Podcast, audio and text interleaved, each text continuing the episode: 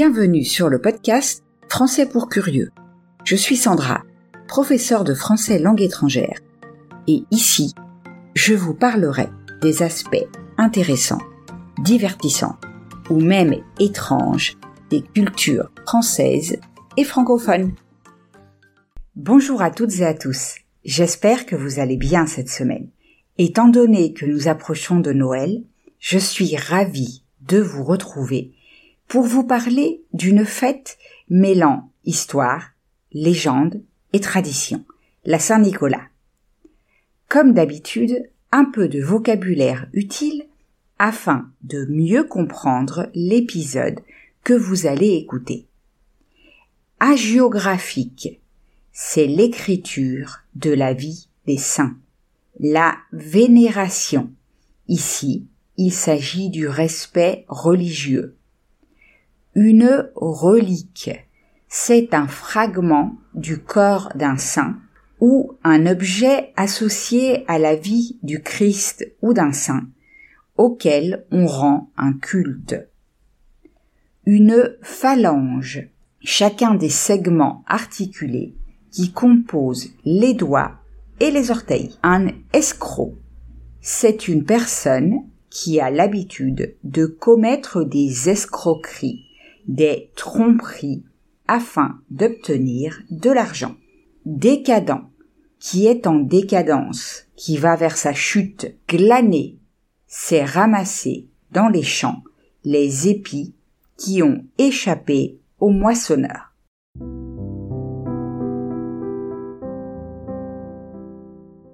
Entrons maintenant dans le vif du sujet. La fête de la Saint-Nicolas découle de la commémoration religieuse du 6 décembre établie par le calendrier liturgique de l'Église catholique. Au fil du temps, elle a évolué au-delà de ses racines strictement religieuses pour mettre en scène Saint Nicolas, un personnage presque légendaire qui puise son inspiration des évêques Nicolas de Myre et Nicolas de Sion, dont les traditions hagiographiques se sont entremêlées depuis le Xe siècle. La Saint-Nicolas est une fête inspirée de l'évêque lycien du IIIe siècle, Nicolas de Myre, appelé aussi Nicolas de Bari, et d'un évêque actif dans la même région au VIe siècle, Nicolas de Sion.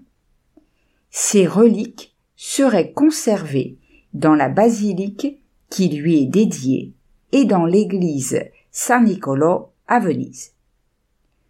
Le culte s'est d'abord répandu en Asie mineure. 26 églises lui sont dédiées à Constantinople au VIe siècle, avec des pèlerinages sur son tombeau situé à l'extérieur de la ville de Myre.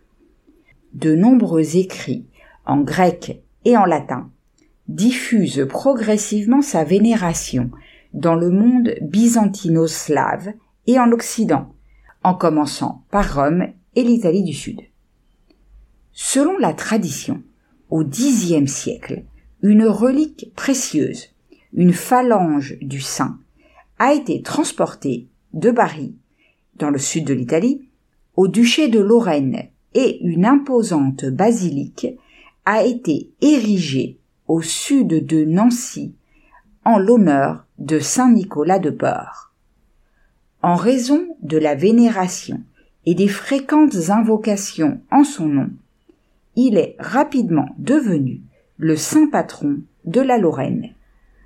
Étant donné que Port était une ville renommée pour ses foires et marchés, le culte de Saint Nicolas s'est rapidement répandu au-delà des frontières du duché de Lorraine, notamment en Allemagne, où la tradition demeure également bien ancrée.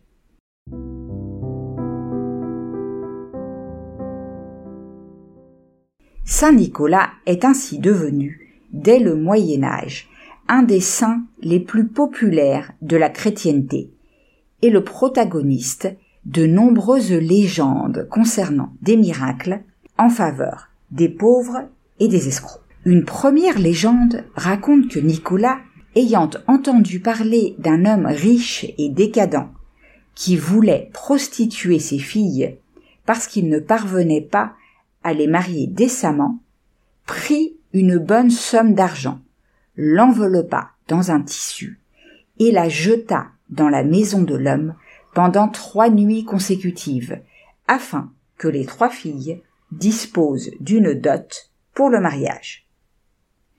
Une autre légende veut que Nicolas, ancien évêque, ait ressuscité trois enfants qu'un méchant boucher avait tués et salés pour vendre leur chair. Pour ces épisodes, Saint Nicolas est considéré comme un saint bienfaiteur et protecteur, en particulier des enfants. Entrons plus précisément dans les détails de la seconde légende. Elle raconte que l'hiver approchant, trois enfants partis glaner dans les champs se perdent sur le chemin du retour. Attirés par la lumière filtrant des fenêtres d'une maison, ils s'approchent et frappent à la porte. L'homme qui leur ouvre, Pierre le Noir, Peter Schwartz dans la culture germanique, boucher de son état, accepte de leur donner l'hospitalité pour la nuit. En fait, sitôt les enfants entrés, il les tue, puis, à l'aide d'un grand couteau, les coupe en petits morceaux, pour finalement les mettre dans son saloir, un grand baquet empli de sel, afin de faire du petit salé. Saint Nicolas, chevauchant son âne, passe par là et frappe à son tour à la porte du boucher. L'homme, n'osant pas rejeter un évêque, le convie à dîner. Son invité, lui demandant du petit salé, le boucher comprend qu'il est découvert et pris au piège avoue. Le saint homme étend alors trois doigts au-dessus du tonneau de petit salé, reconstituant et ressuscitant ainsi les trois enfants. Saint Nicolas enchaîne ensuite le boucher à son âne et le garde auprès de lui pour le punir.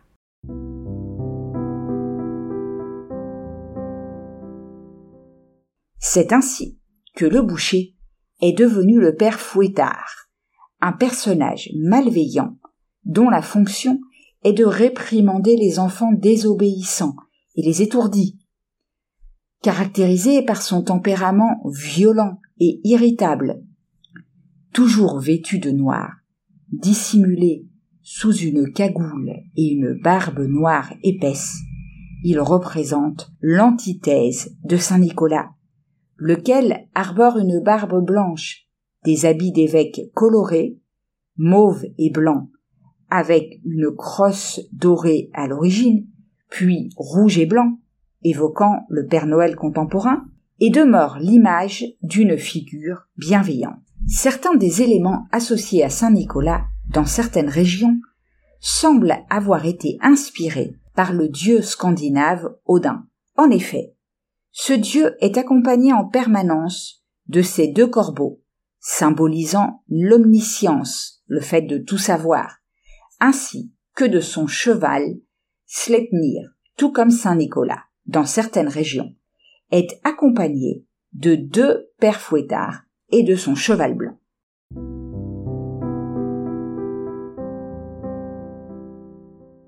De nos jours, la Saint-Nicolas est toujours célébrée dans de nombreux pays d'Europe, notamment en France, en Allemagne, en Suisse, au Luxembourg, en Belgique, aux Pays-Bas, en Russie, en Pologne, en Croatie et en Autriche.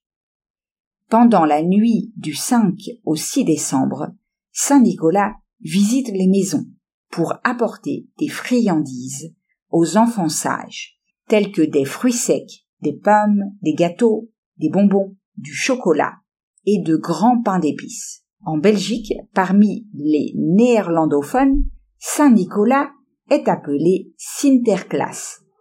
Comme aux Pays-Bas, il arrive en bateau en provenance d'Espagne, chevauchant un cheval blanc.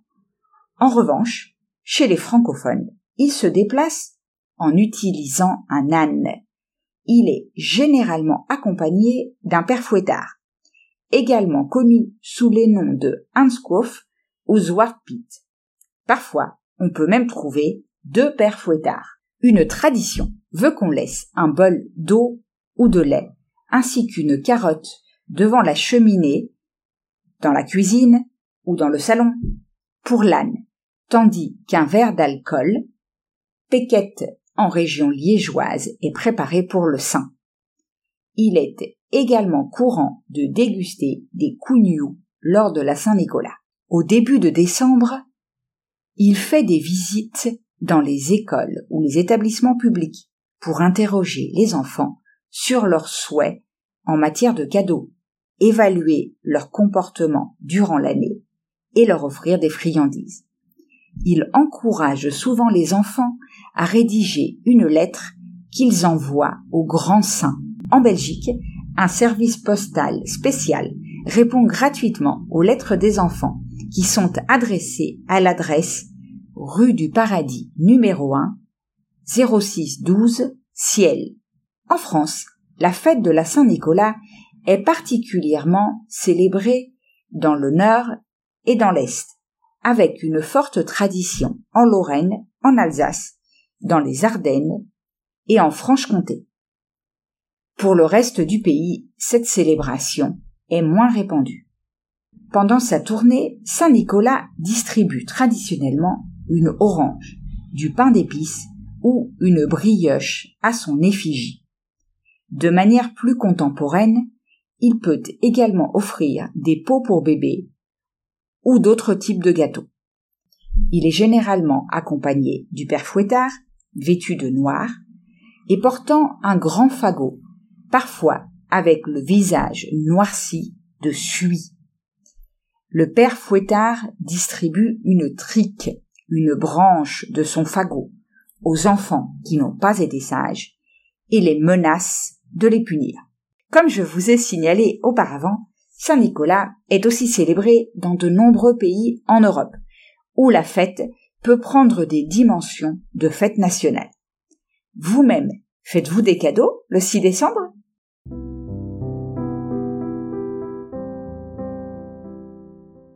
Et voilà, nous arrivons au terme de l'épisode d'aujourd'hui. Merci de l'avoir écouté jusqu'au bout. J'espère que vous avez aimé ce que vous avez entendu. Si c'est le cas, je vous invite à laisser un message sur votre plateforme d'écoute préférée et à partager l'épisode autour de vous. Rappelez-vous que si vous voulez continuer à améliorer votre français, vous pouvez trouver la transcription sur mon site. Je vous laisse le lien dans la description. On se retrouve la semaine prochaine pour parler de livres à offrir.